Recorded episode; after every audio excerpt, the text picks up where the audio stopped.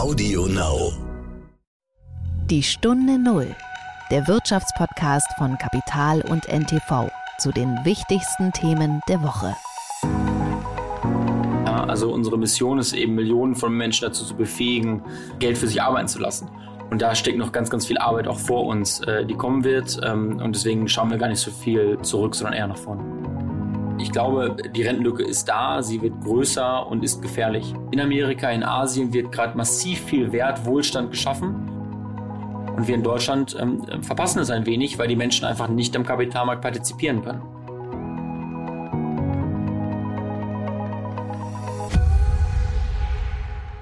Herzlich willkommen zu einer neuen Folge von Die Stunde Null. Mein Name ist Nils Kreimeier und äh, ich darf Sie in dieser Woche durch diesen Podcast führen. Sie sind ja eigentlich gewohnt, dass Horst von Butler als angestammter Gastgeber Sie begrüßt, aber der macht in dieser Woche eine kleine Pause und das sei ihm auch von Herzen gegönnt. Bevor Horst sich allerdings in den Urlaub verabschiedet hat, hat er uns noch ein Interview hinterlassen, äh, zu dem wir später noch kommen werden. In dem Gespräch geht es um Trade Republic. Das ist ein sehr stark wachsender Online-Broker, also eine dieser Plattformen, die inzwischen immer mehr Menschen auch in Deutschland dazu bewegen, auf dem Kapitalmarkt aktiv zu werden, also Geld anzulegen und auch in Aktien zu investieren, ETFs und Fonds. Wir haben mit einem der Gründer von Trade Republic gesprochen, Christian Hecker, der uns unter anderem erzählen wird, worüber er sich so mit seinem Investor Peter Thiel unterhält. Und ich darf ganz herzlich begrüßen bei mir meine Kollegin Hanna Schwer.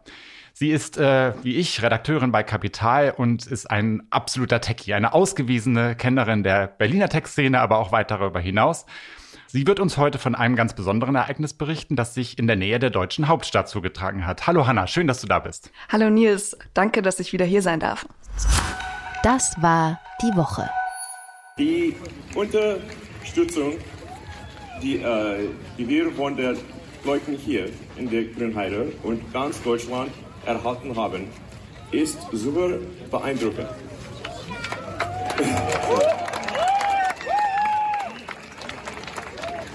Deshalb vielen Dank äh, an alle Befürworter äh, von Giga Berlin Brandenburg. Diese Party ist für euch. Ich weiß nicht, äh, liebe Hörerinnen und Hörer, ob Sie äh, den Mann erkannt haben, den man da gerade hat sprechen hören oder auf Deutsch Radebrechen hören, kann man eigentlich sagen. Das war natürlich Tesla-Chef Elon Musk. Der war am vergangenen Wochenende in Grünheide bei Berlin, einem eher kleinen Ort, der aber in den vergangenen Monaten ja an Berühmtheit gewonnen hat, weil dort das neue Tesla-Werk gebaut wird. Und Anlass des Besuchs von Elon Musk war eine ziemlich große Party, auf der dieses Werk für Elektroautos eröffnet werden sollte. Es war ziemlich schwer, da hinzukommen. Deswegen frage ich mich, Hanna, du hast es geschafft. Wie hast du das geschafft? Wie um Himmels Willen bist du da hingekommen? also ganz ehrlich, ganz, ganz viel Glück. Es gab ja im Vorhinein eine Ticketlotterie mit 9000 Karten, auf die konnte man sich bewerben. Und das habe ich auch gemacht und hatte da einfach echt Glück, dass ich eine der Auserwählten bin, die da eingeladen wurde. Man muss auch sagen, da waren vor allem Anwohner eingeladen. Also wenn man aus Rest von Deutschland kam und nicht aus Brandenburg, hatte man echt wenig Chancen.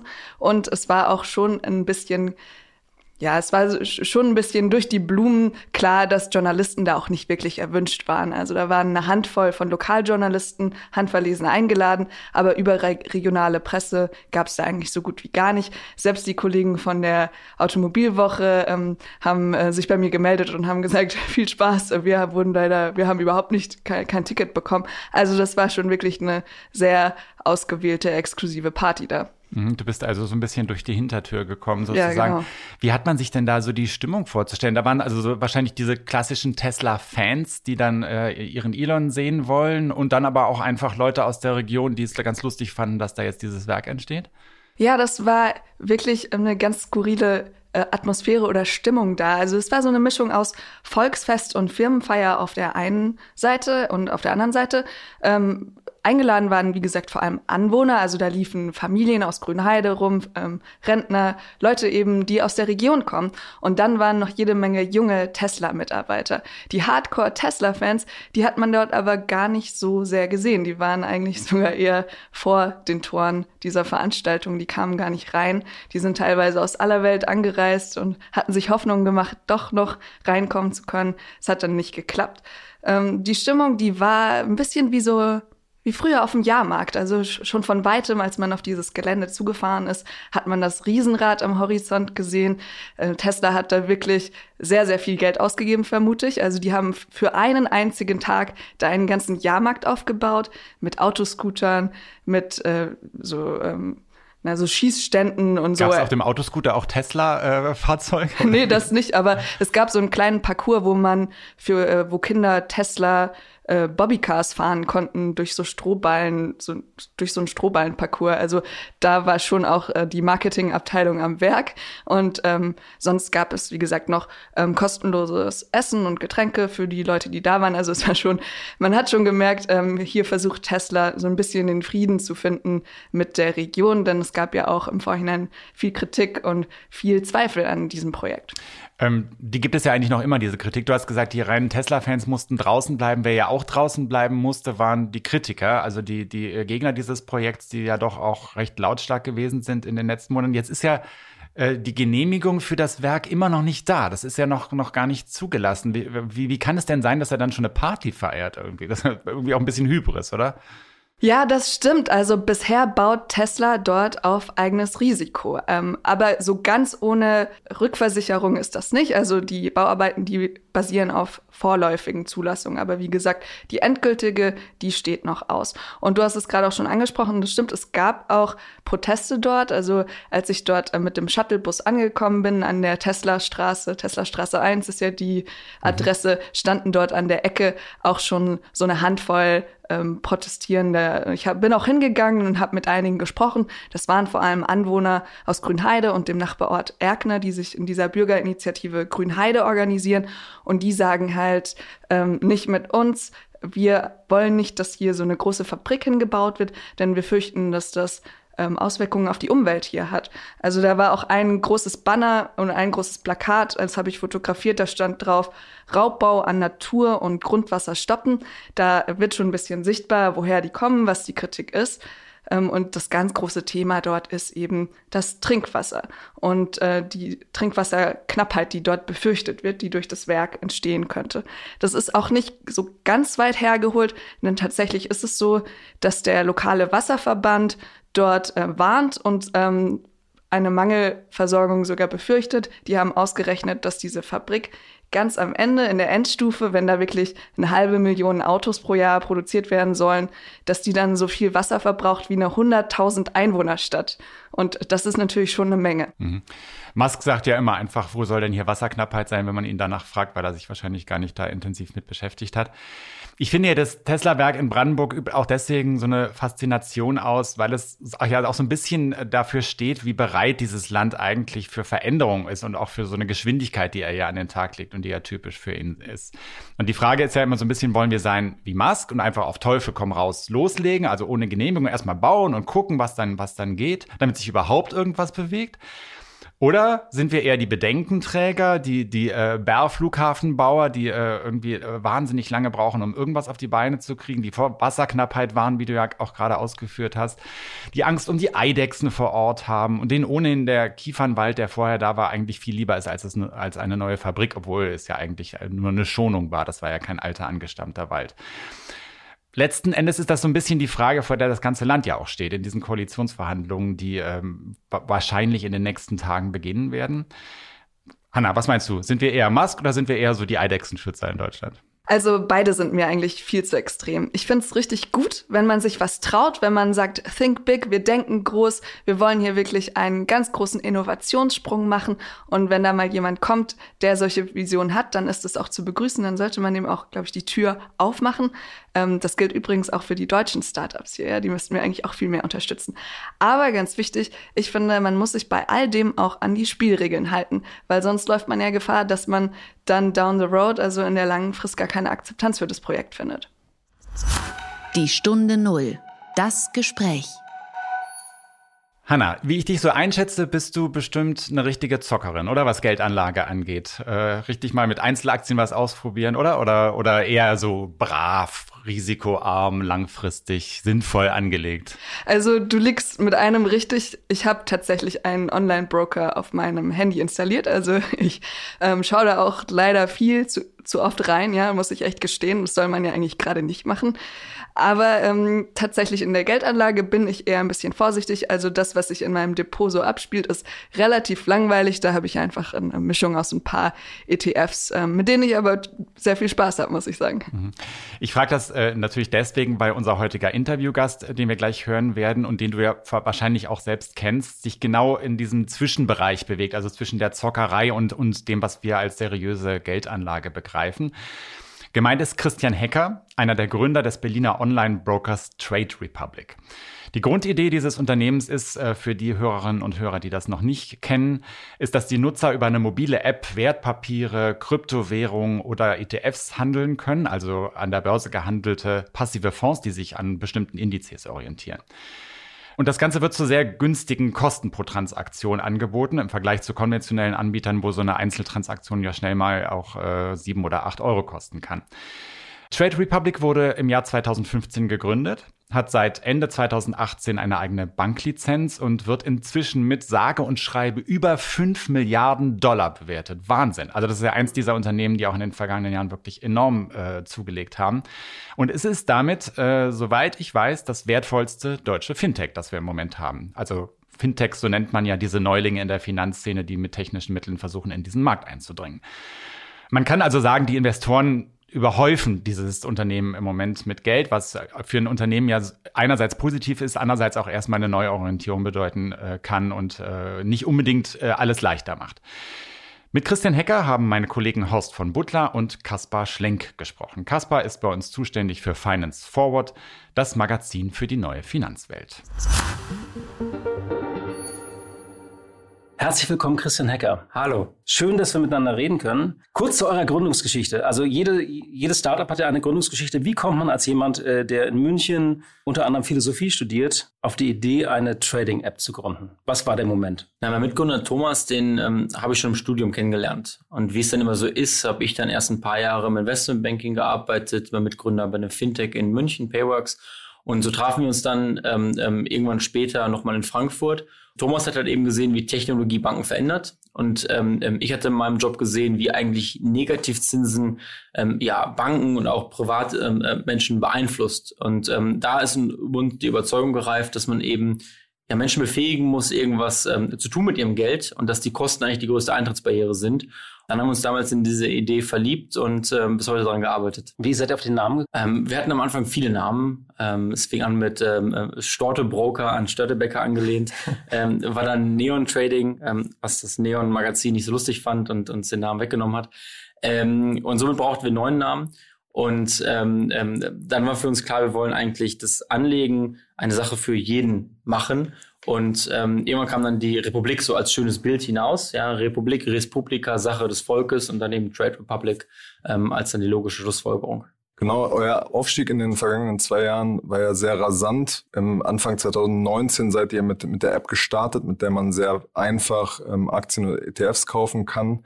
Ihr seid jetzt äh, von Investoren mit äh, mehr als fünf Milliarden äh, Dollar bewertet und zählt ungefähr mehr äh, als eine Million Kunden.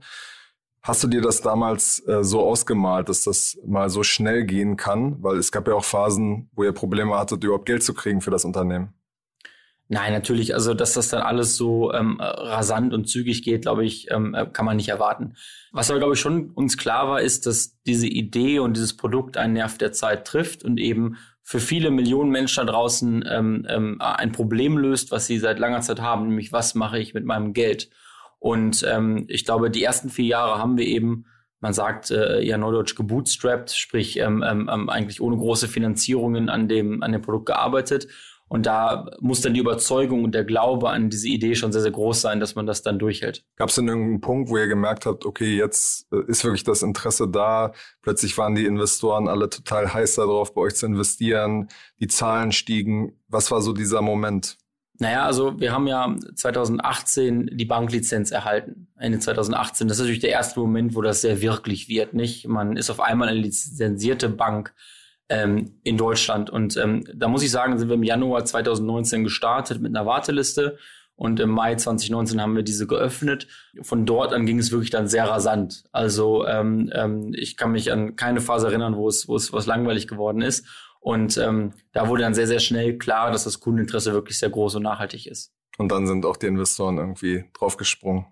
Ja, das eine kommt dann immer zum, zum anderen. Ähm, ich meine, vor öffentlichem Marktstart hatten wir schon die Series A-Runde mit Creandum im Projekt äh, A geraced. Ähm, ähm, und von dort in, ja, haben wir dann öfters mit Investoren noch geredet. Mhm. Kneifst du dich manchmal? Trotzdem, was da passiert ist? Man hat halt diese, sag ich mal, sehr starke Überzeugung, dass das, was man macht, halt halt ähm, ähm, was bedeutet und was löst. Und ähm, wir wissen aber auch, dass ähm, wir noch gar nicht da sind, wo wir sein wollen. Ja, also unsere Mission ist eben Millionen von Menschen dazu zu befähigen, ähm, Geld für sich arbeiten zu lassen. Und da steckt noch ganz, ganz viel Arbeit auch vor uns, äh, die kommen wird. Ähm, und deswegen schauen wir gar nicht so viel zurück, sondern eher nach vorne. Was macht das mit dir, dass dir Investoren jetzt äh, 750 Millionen überwiesen haben? Wie gehst du mit diesem Erwartungsdruck um? Schläft man da irgendwie unruhig, denkt, fuck, was passiert hier gerade? Ich glaube, zunächst einmal ähm, zeigen eben diese 750 Millionen Euro, 900 Millionen Dollar, ähm, ähm, das, die Überzeugung der Investoren in die Größe der Chance. Trade Republic kann eben nicht ähm, ähm, ja, der beste Broker unter vielen werden, sondern die Sparplattform für Millionen von Europäern. Und es zeigt eben auch, wie eigentlich dringlich ähm, ähm, äh, die Frage der Rentenlücke ist und wie sehr es darauf eben Antworten benötigt. Und ähm, ich glaube, das ist das Erste, was uns erstmal wirklich äh, stark motiviert, ja, dass wir jetzt eben diese einmalige Chance haben, mit solchen Investoren, mit so einem Geld eine Firma aufzubauen, die eine ehrliche Chance hat, eine Lösung dafür, dafür anzubieten. Ähm, das beantwortet noch nicht, noch nicht die Frage, was es so mit dir macht. Nee, nee, klar. Also man, man fühlt natürlich jetzt auch eine Verpflichtung dafür, nicht? Weil man weiß, dass man jetzt eben diese eine Chance hat, genau das aufzubauen. Und ähm, ähm, was wir jetzt eben versuchen, ist die besten Leute einzustellen, die mit uns äh, daran arbeiten. Und natürlich verspürt man auch ähm, äh, Druck, aber das wandeln wir eher in Motivation um. Was genau sind die Pläne, die ihr gerade habt? An was arbeitet ihr? Also man hat jetzt das Geld, was ist der nächste Schritt? Also man kann ja immer am Produkt arbeiten, man kann, es kann neue Märkte im Fokus stehen, Hiring hast du genannt, äh, also ihr müsst Leute haben. Was beschäftigt dich gerade? Also wie gehst du diese Expansion jetzt an? Ja, eigentlich haben wir zwei Herausforderungen. Ähm, die erste ist, wie können wir ähm, Trade Republic ähm, zu einer europäischen Plattform machen. Das heißt, wir ähm, investieren gerade ganz viel Zeit, Geld und, und, und Ressourcen in eben diese Expansion. Wir sind gerade in Frankreich gestartet. Ähm, äh, vor einer Woche haben wir die Warteliste in Spanien geöffnet und wollen eigentlich bis Ende nächsten Jahres in der gesamten Eurozone tätig sein. Es ist gegeben der vielen regulatorischen und technischen Herausforderungen wirklich ein Mammutprojekt. Ähm, auf der anderen Seite ähm, arbeiten wir wirklich Tag und Nacht daran, die besten Leute einzustellen. Ich kann sagen, ein Drittel meiner Zeit verbringe ich nur mit Hiring, mit Interviews, mit Leuten treffen, ähm, mit einfach die besten Leute auf der Welt davon zu überzeugen, mit uns an diesem Problem zu arbeiten. Ich würde sagen, das sind die beiden größten Herausforderungen, die wir gerade Tag für Tag lösen wollen. Mhm. In Frankreich schreibt euch dann mit äh, Accent aigu oder ist es? nein, nein, wir sind auch Trade Republic. Okay, gut. Wie geht man sicher, dass quasi die Kultur, die Atmosphäre immer noch bestehen bleibt. Ich meine, ihr seid gestartet, wart vor kurzer Zeit noch 30, 40 Leute und jetzt seid ihr 500. Wie geht man da sicher, dass das weiterhin noch den, den gleichen Spirit hat? Das ist ja natürlich riesige Herausforderung. Ja, also ähm, es macht was in einer Firma, wenn man in der Pandemie 300 Leute einstellt, von denen sich viele eben noch nicht gesehen haben. Ähm, wir sind oder versuchen sehr rigoros unserem Auswahlprozess zu sein. Also ähm, wir suchen immer Leute, die ähm, ja, ein, ein, eine Offenheit haben für Feedback und ein nicht so großes Ego haben. Und auf der anderen Seite eine ganz aufrichtige Begeisterung für diese Mission und dieses Problem, ähm, das wir haben. Und ähm, ich verbringe einmal in der Woche in der Townhall damit, ähm, ähm, eine halbe Stunde lang nur über die Rentenlücke, über dieses Problem, über, über die ganze Motivation zu reden. Und ähm, das ist natürlich schon ein starkes ähm, äh, Mittel, um einfach auch mehrere hundert Menschen zusammenzukitten, dass sie da auf diese Mission gehen. Ähm, aber klar, man muss ähm, ähm, viel reden, ähm, viel Zeit verbringen, viel Kontext geben, dass, dass das Menschen eben oder diese Gruppe so gut skaliert, wie so gut weiter zusammenarbeiten. Macht ihr diese Townhall-Meeting virtuell oder hybrid oder macht ihr die ähm, wieder live hier? Es ist hybrid. Ähm, also quasi, wir sind ähm, ähm, ein Großteil digital, aber jetzt inzwischen ist unser Büro ja offen. Mehrere hundert Leute sind auch hier, also dürfen da die ersten auch schon live dabei sein. Genau, ein Grund für euren rasanten Aufstieg ist ja, dass es ein enormes Interesse an den, an den Kapitalmärkten gab. Viele das erste Mal überhaupt investiert haben. GameStop, der GameStop-Hype ist, glaube ich, sozusagen ein, äh, ja, etwas, was sehr prominent in den Medien einfach war und was auch ein Symbol dafür ist. Man hat jetzt in den vergangenen Wochen so ein bisschen gemerkt, ähm, dass das Interesse wieder ein bisschen abgeflacht ist, dass die Leute wieder rausgegangen sind. Bei einigen Wettbewerbern und Direktbanken hat man gesehen, dass einfach die Trading-Zahlen runtergegangen sind. Wie ist das bei euch? Naja, an sich genommen ist ähm, Trading gar nicht so relevant für uns. Also wenn wir uns eben als Sparplattform verstehen, dann schauen wir zunächst einmal auf Kunden, auf Asset Under Management und auf Sparpläne. Und alle drei Zahlen wachsen wirklich stärker denn je ähm, und sehr nachhaltig. Im Rückschau, glaube ich, ähm, hat äh, die ganze Meme-Stock-Situation erstmal gezeigt, dass Investieren kulturell relevant wird, dass eben sich wirklich Menschen in der Breite der Gesellschaft interessieren für den Kapitalmarkt. Etwas, das wir in Deutschland, glaube ich, seit Jahren, Jahrzehnten eigentlich nicht hatten und vermisst haben. Deswegen ähm, war das zunächst einmal natürlich eine, eine, eine sehr spannender Moment. Und das sehen wir auch heute noch, dass eigentlich das Thema Investieren immer mehr in der Mitte der Gesellschaft äh, eben angekommen ist. Und das treibt dann eben Kundenwachstum, ähm, Assetwachstum, äh, Sparplanwachstum. Aber kannibalisiert ihr euch damit nicht am Ende selbst, weil als Broker seid ihr eigentlich dazu incentiviert, ähm, an jedem Trade verdient ihr Geld, dass die Leute eigentlich mehr handeln müssten. Naja, es kommt darauf an, was man eben ähm, ähm, optimieren oder maximieren möchte. Wenn ich eben ähm, mit Trades ähm, ähm, mein Geld verdienen möchte und das steigere, dann optimiere ich kurzfristigen Gewinn, kurzfristigen Umsatz.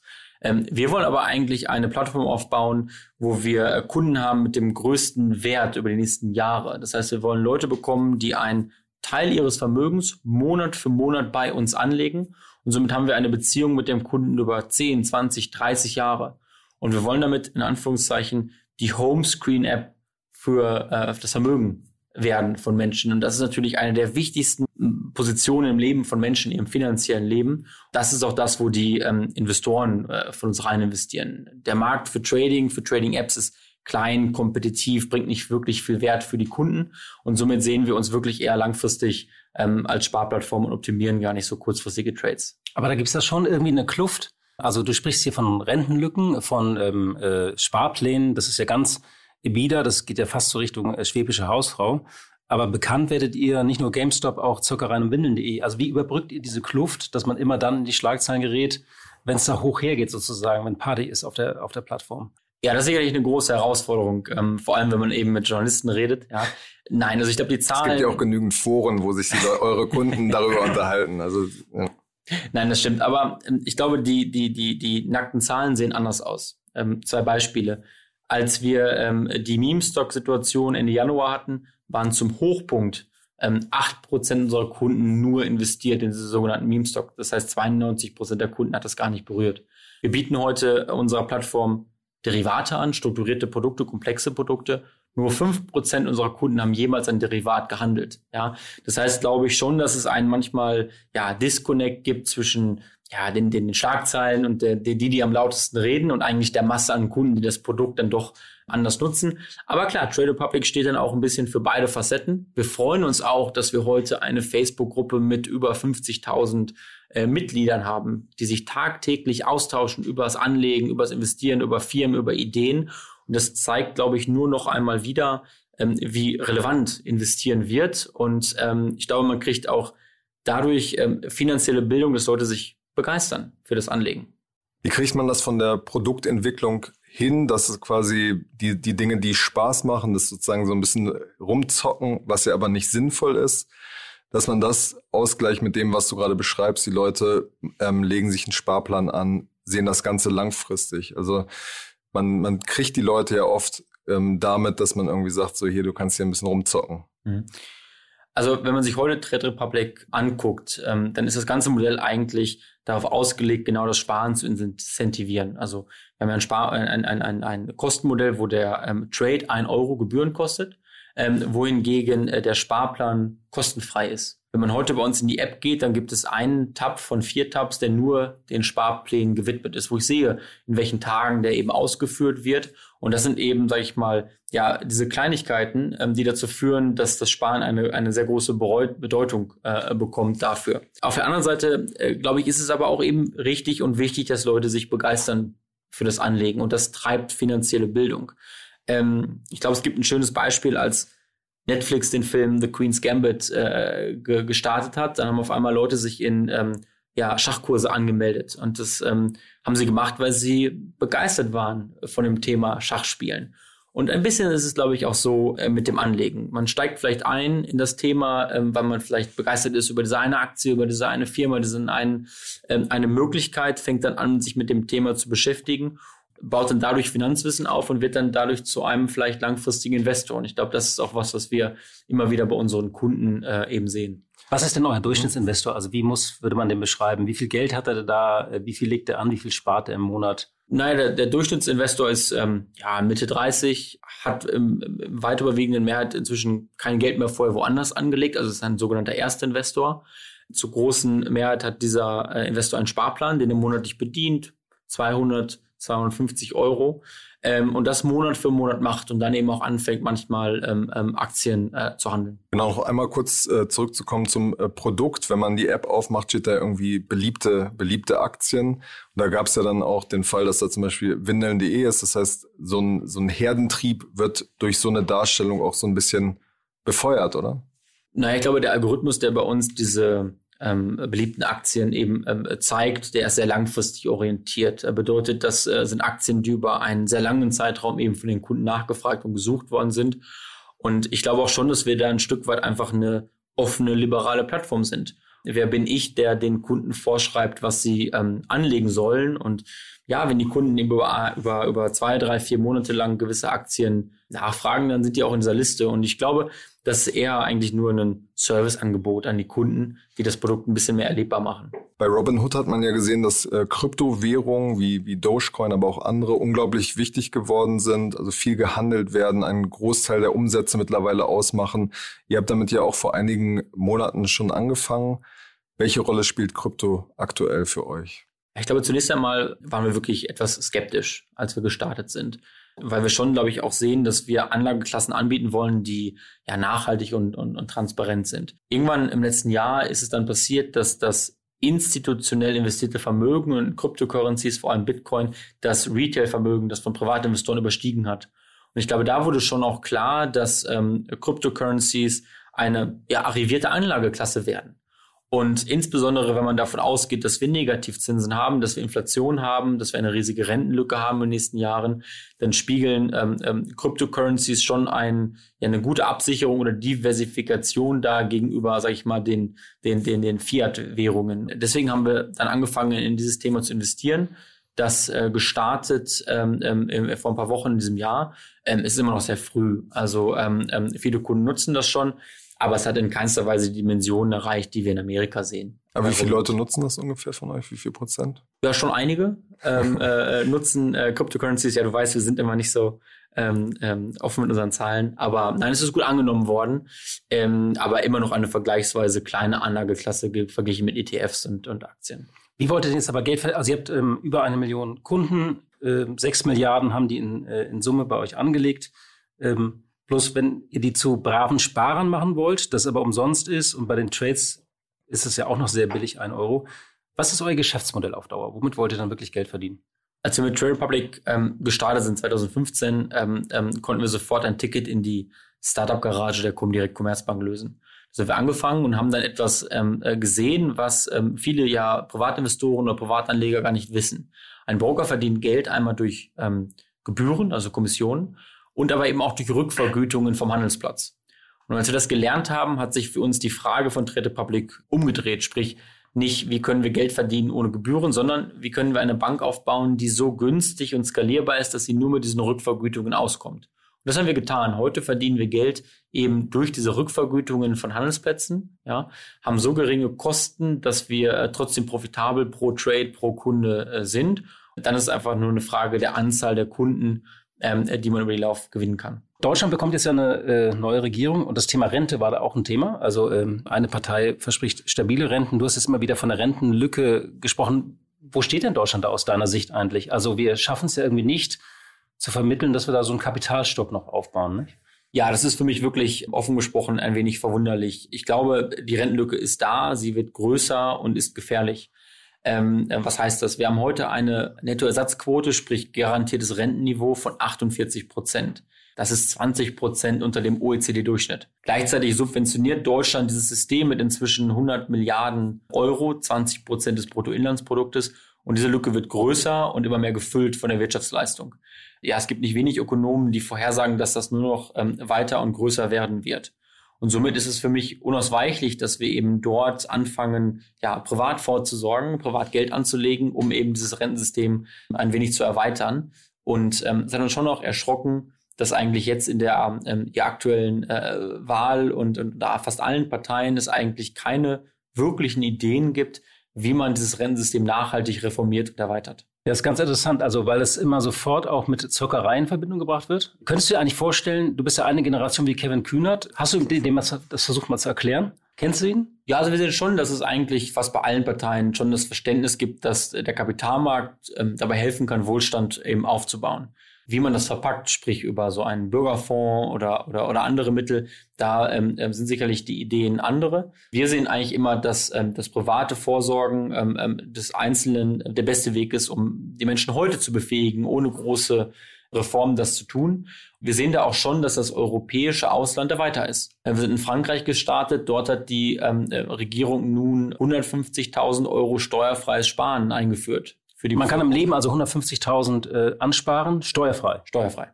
Okay, das ist so, das ist ja fast revolutionär für Frankreich, oder? Also ja, man muss sagen, es ist kein Einzelfall. Italien macht nun ein, ein ähnliches Programm. Schweden, Finnland hat das schon. Also ich glaube, man muss sagen, wir als Deutschland ähm, geraten in das Schlusslicht, äh, wenn es darum geht, eben ähm, am Kapitalmarkt vorzusorgen.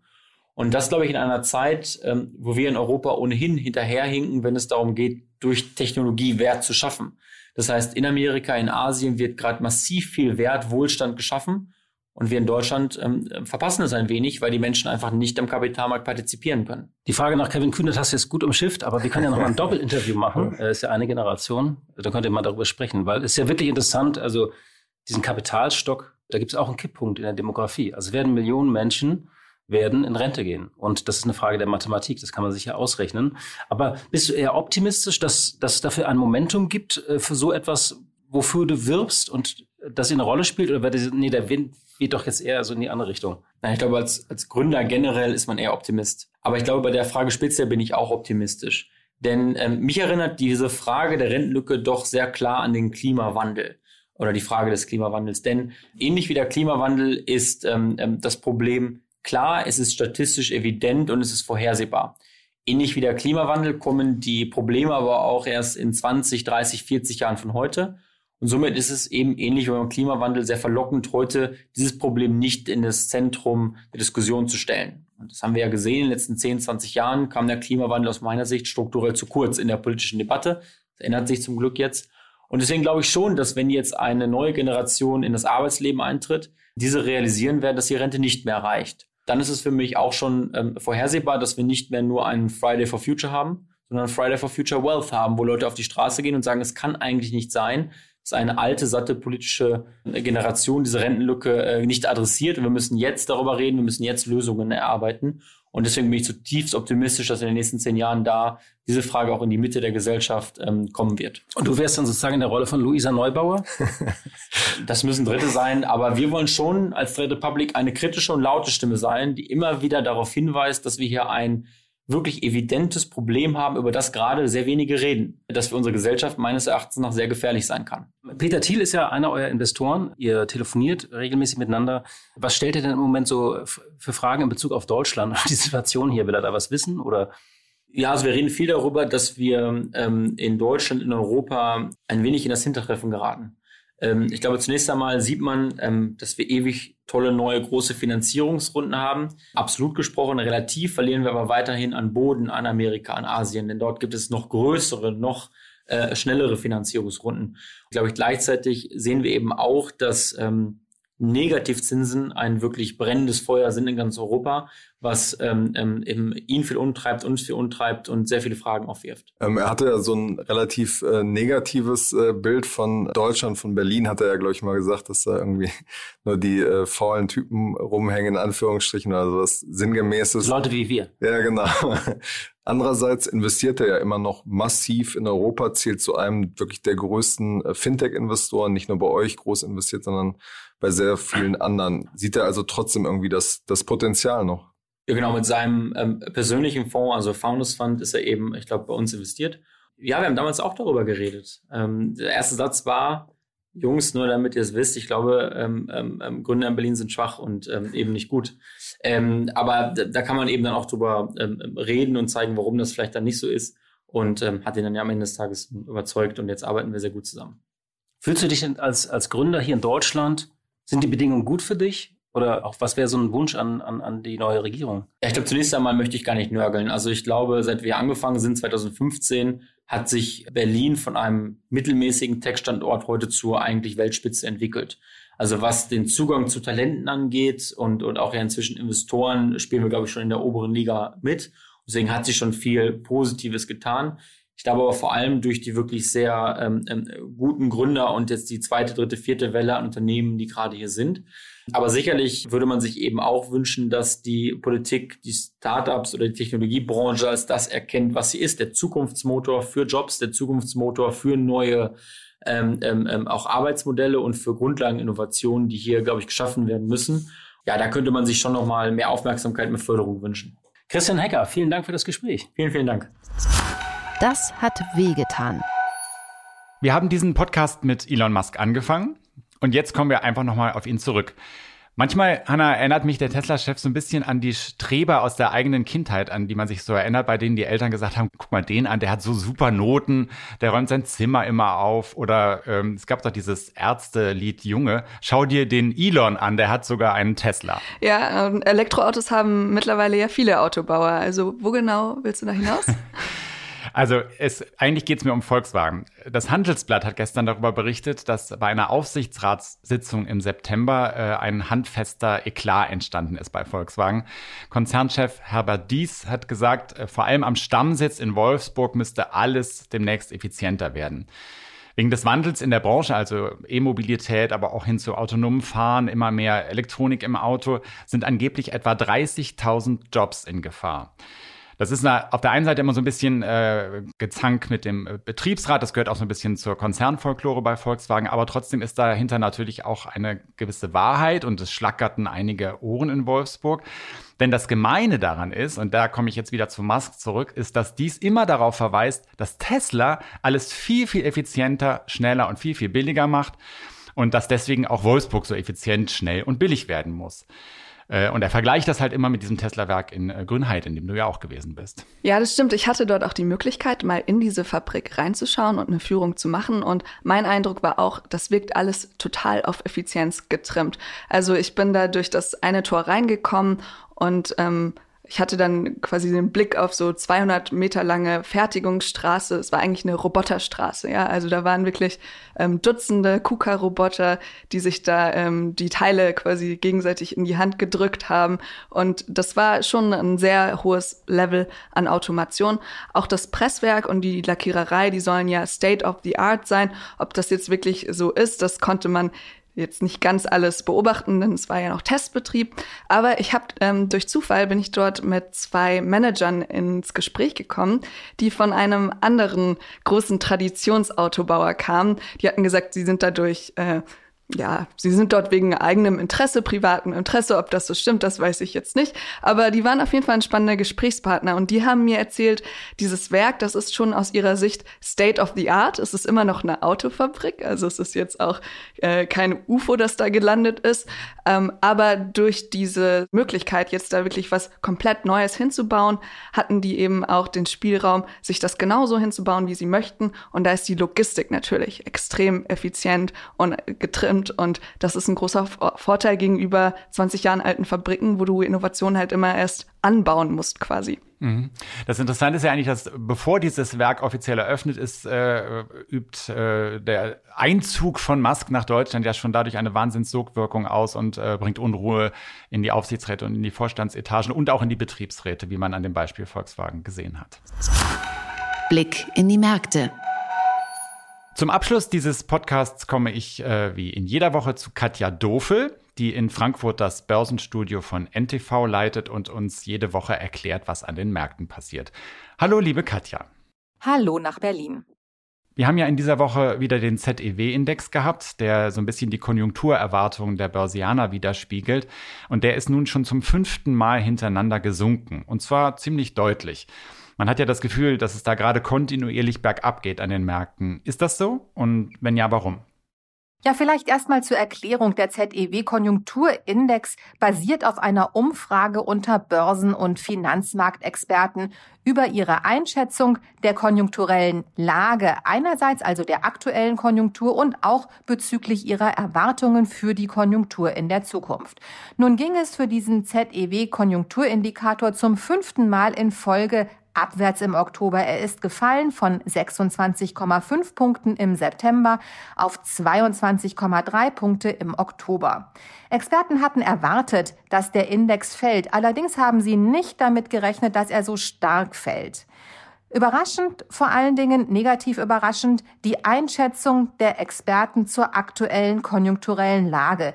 Die ist deutlich um etwa ein Drittel gesunken und dabei war genau dieser Aspekt in den letzten Monaten immer noch einigermaßen positiv eingeschätzt worden, offensichtlich mit Blick auf die zunehmende Öffnung der Wirtschaft, auf mehr Reisen, auf ein Nachholen des privaten Konsums, aber all das ist jetzt so ein bisschen gedämpft.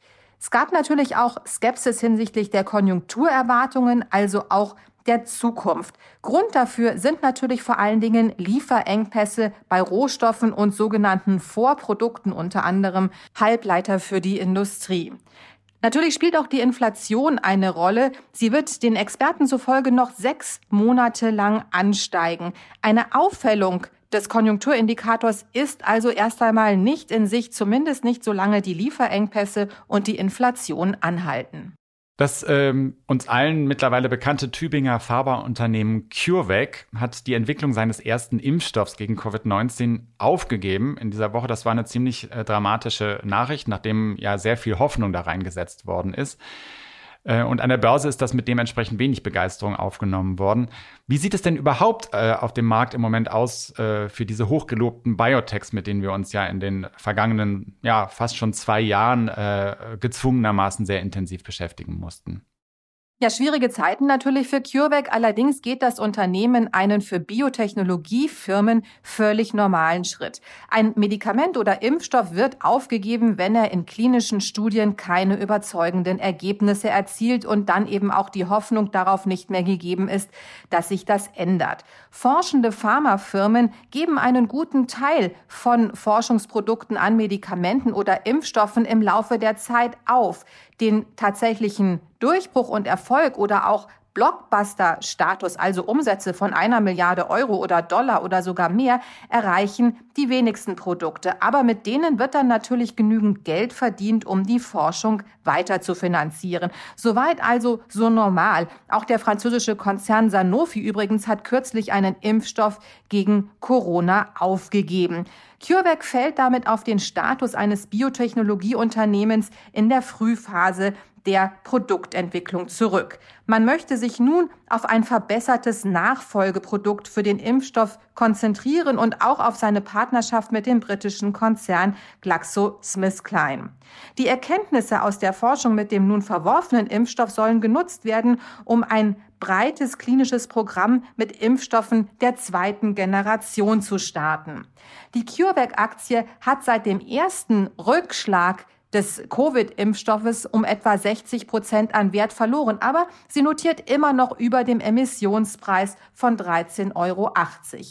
Die Produktpipeline zugegeben ist momentan nicht besonders gut gefüllt. Es verbleiben zwei klinische Projekte in Phase 1, ein Impfstoff gegen Tollwut und ein potenzielles Krebsmedikament.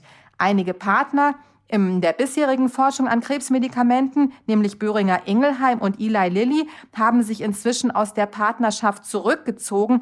Deswegen ist eben für CureVac natürlich die Allianz mit GlaxoSmithKline so ganz besonders wichtig.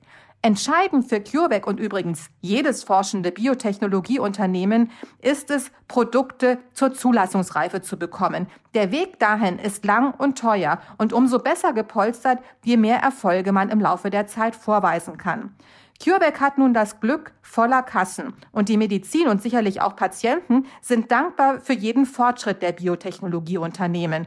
Von der Börse sind sie daher nicht wegzudenken und manch einer hat diese 2020er Jahre auch als ein Jahrzehnt der Biotechnologie bezeichnet. Also da wird es sicherlich auch in Zukunft Erfolge geben. Die Frage ist nur, bei wem. Der große deutsche Softwarekonzern SAP übertrifft ja mittlerweile regelmäßig seine Ziele. Schaut die Börse jetzt wieder freundlicher auf äh, dieses große, wichtige deutsche Unternehmen? Ja, SAP, wow, der Umsatz plus 5 Prozent auf 6,84 Milliarden Euro im dritten Quartal. Ein weiteres erfolgreiches Quartal also für SAP und damit die Gelegenheit, die Geschäftsprognose zum dritten Mal in diesem Jahr anzuheben. Die Erwartungen des Marktes wurden mit diesem Ergebnis zum dritten Quartal natürlich übertroffen. Vor allem läuft das Geschäft mit Cloud-Angeboten gut. Die Neuausrichtung von SAP zahlt sich also aus. Darin hat SAP den Fokus auf die Einführung von Cloud-Diensten gelegt. Das war eine radikale Abkehr vom bisherigen Geschäftsmodell, das darauf setzte, Softwarelizenzen zu verkaufen, die Unternehmen auf ihren eigenen Systemen installieren und warten lassen.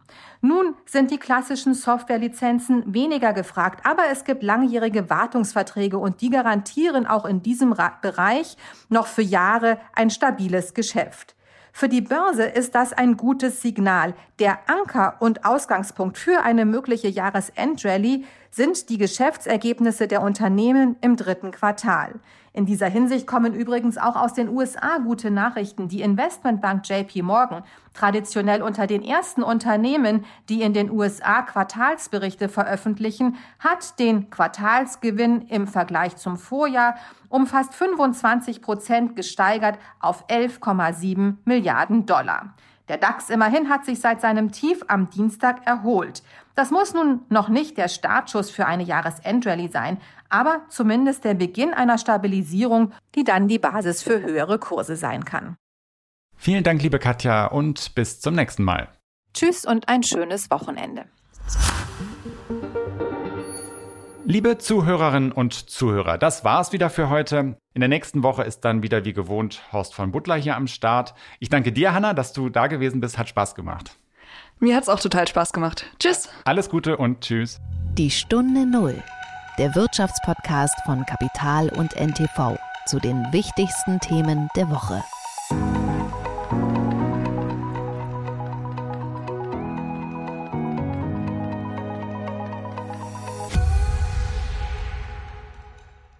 Dieser Podcast ist jetzt vorbei, aber wir hätten noch einen anderen Podcast-Tipp. Worum es genau geht, erzählt euch die Host am besten selbst. Hallo, ich bin Katharina und ich bin eine Hälfte des neuen Immobilien-Podcasts Lagebericht. Gemeinsam mit Peter Hettenbach, der seine 30 Jahre Erfahrung in der Branche mit uns teilt, beleuchten wir jede Woche interessante Themen rund um das Thema Wohnen und Immobilien. Hört doch mal rein. Lagebericht der Immobilien-Podcast auf AudioNow und überall, wo es Podcasts gibt. Wir freuen uns auf euch. AudioNow.